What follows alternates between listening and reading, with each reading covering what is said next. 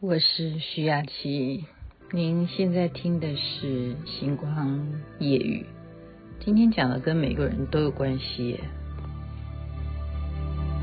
也许现在的你，日子过得并不如意。也许现在的你，有着自己的天地。虽然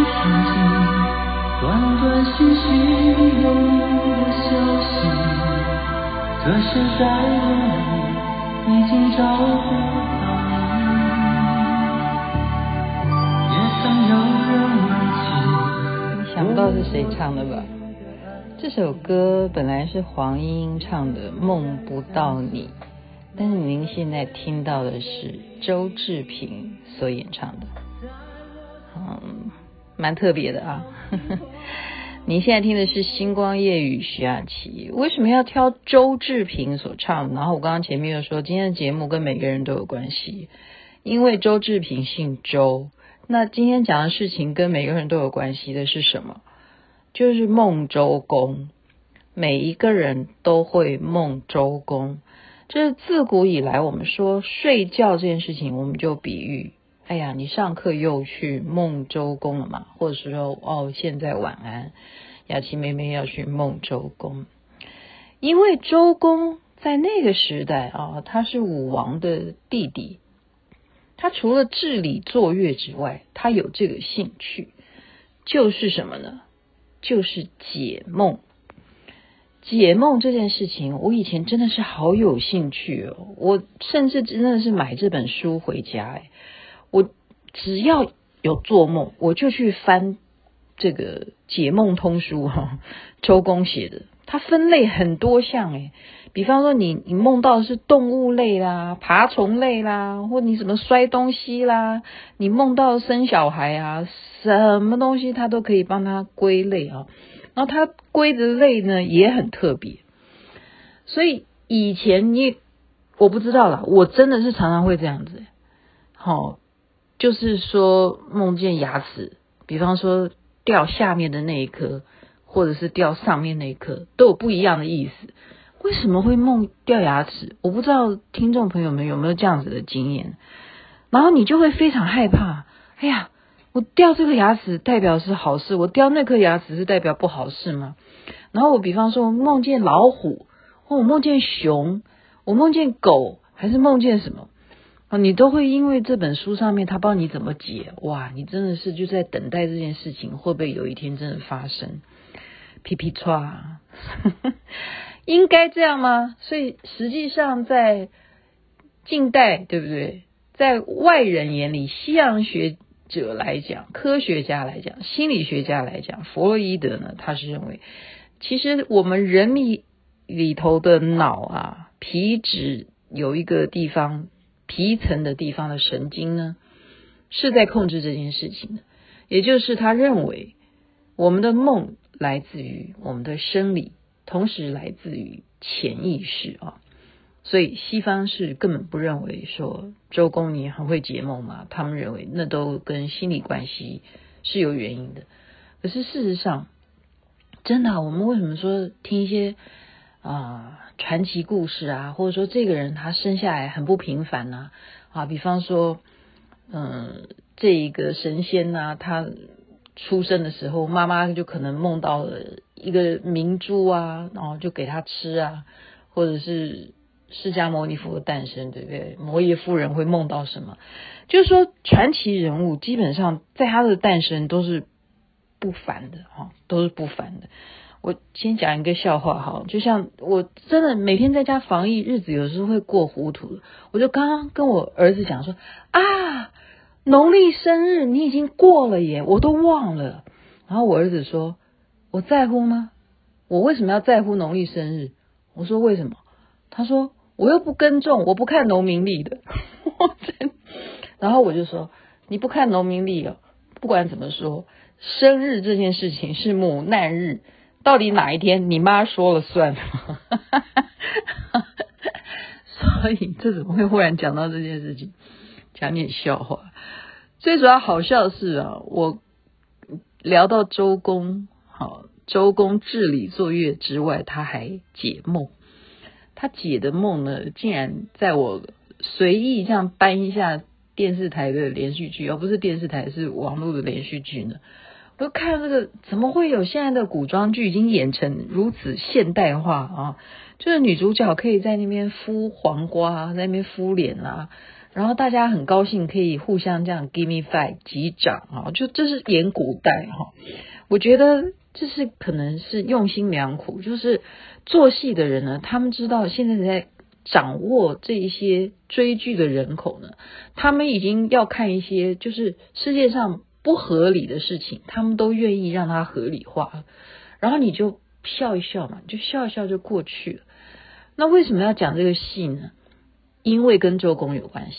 好，这个女主角呢，就有一天她忽然梦见了他们家是有钱人的，本来就是因为啊，祖母是皇上的姑妈。啊，这样子的亲戚关系，所以他们家就是锦衣玉食啊，爸爸也当官啊，很有钱的。可是他有一天做梦，忽然梦见有一个穿着黑衣服的袍子人，好像很凶恶的样子，然后就宣布他们家要被抄家啊，他就做一个这样子的梦，他非常害怕，因为古时候的人也是很尊敬周公的啊。虽然这个戏是瞎掰的，他根本就是说跟历史不符了哈。他总是放在心上，因为什么呢？因为他同样只要做梦，那个梦都会不一定啊，有时候就尽在一个礼拜之内就会实现，要么他就还没有实现，所以他们全家人都仰仗他在梦什么，就很担心，非常担心，说有一天我们家这么有钱会被抄家，到底未来会发生什么事呢？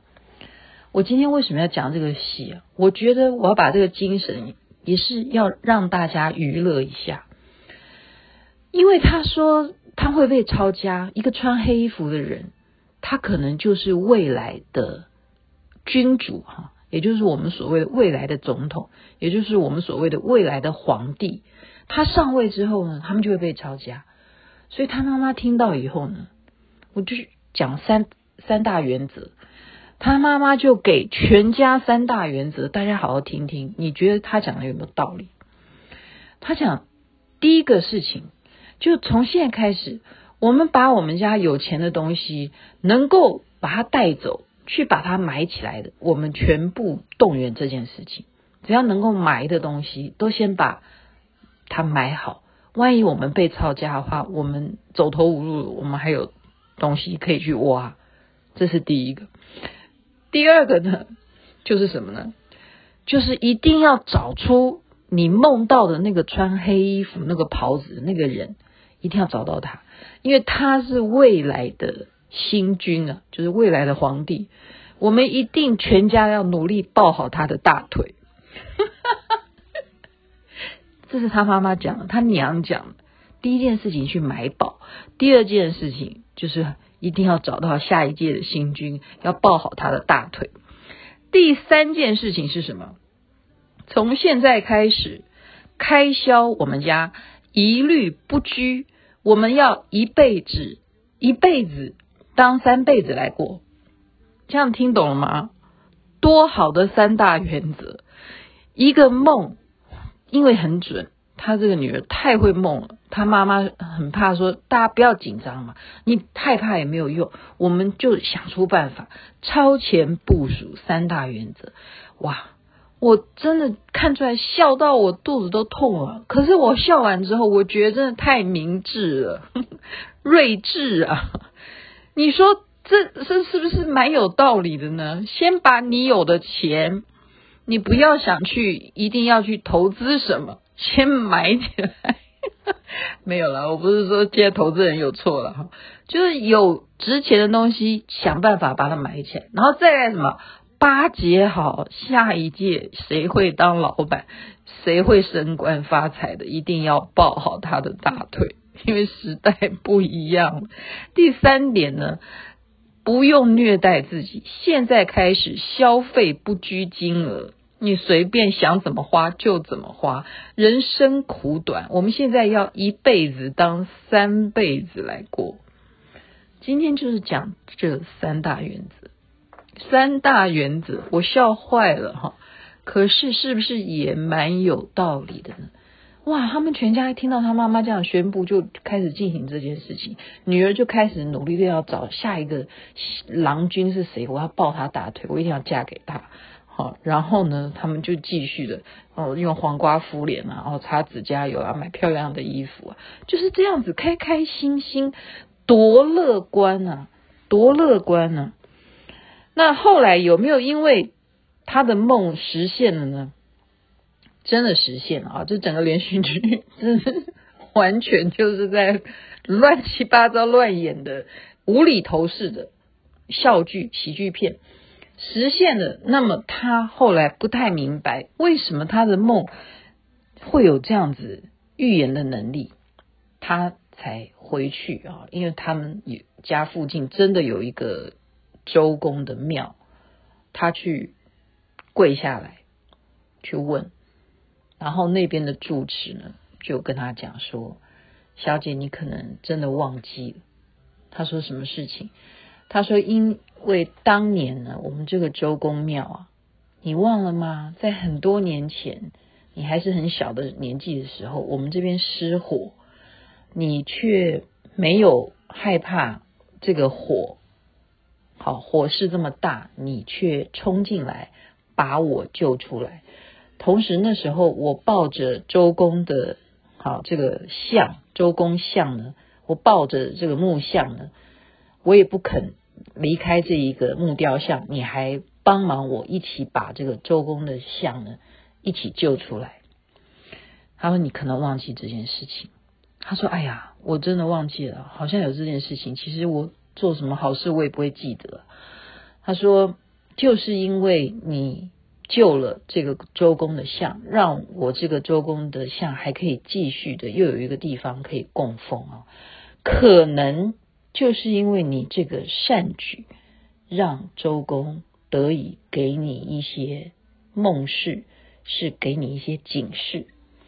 事实上，人生就是一场梦，不一定是周公给你的哪个梦才是梦啊，这才是精髓。这才是精髓，然后再来一点呢。这个住持告诉他说：“我送你两个字，然后你这两个字一定一定要放在你的手心里、手掌里。”然后他说：“哪两个字？”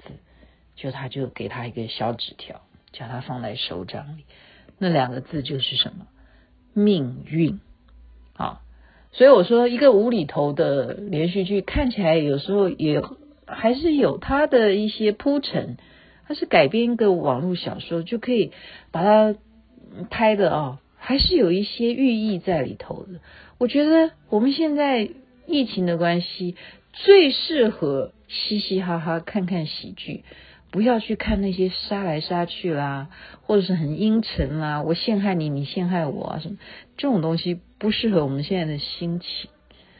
你看，梦周公睡觉是非常重要，不管周公要给你托什么梦，你要记住，那个掌握在你手上的东西，毕竟还是由你自己的手去开创、去掌握的，自己的命是自己。去创造的，先别管梦的是什么吧，梦也梦过了，日子总是要过的吧，是呗。好的，时间晚了，这边我要去梦周公了。做好事真的是会有好报的，祝福大家有美梦。这边晚安，那边早安。